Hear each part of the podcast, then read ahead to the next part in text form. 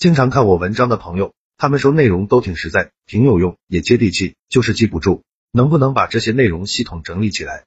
我花了很多时间精力去做这件事，开了一个微信公众号，计划更新一千个口才情商技巧，非常值得反复阅读。现在已经更新一百多条了，名字就叫说话细节。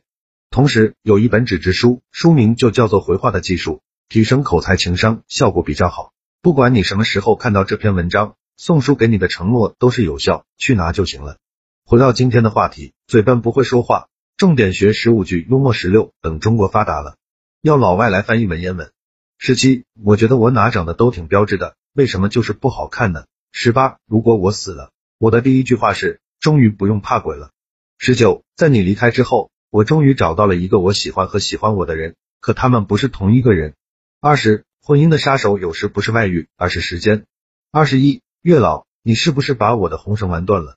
二十二，打败我的不是天真，而是天真热。二十三，在中国队面前，穿黄色球衣的泰国队恍惚间也有了巴西队的风范。二十四，人生没有彩排，每天都是直播，不仅收视率低，而且工资不高。二十五，说话和放屁一样，都是一口气而已。二十六，你淡定是因为你不怕死，我比你淡定是因为我不怕你死。二十七，等你们全被甩了，我就去结婚，让你们羡慕死去。二十八，师太，你就从了老衲吧。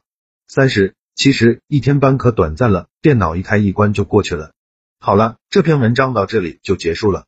想看更系统全面的内容，去我公众号说话细节就可以慢慢看了。记得去拿一本纸质书，二百页，很划算，肯定能让你短时间内快速提升自己的口才和情商。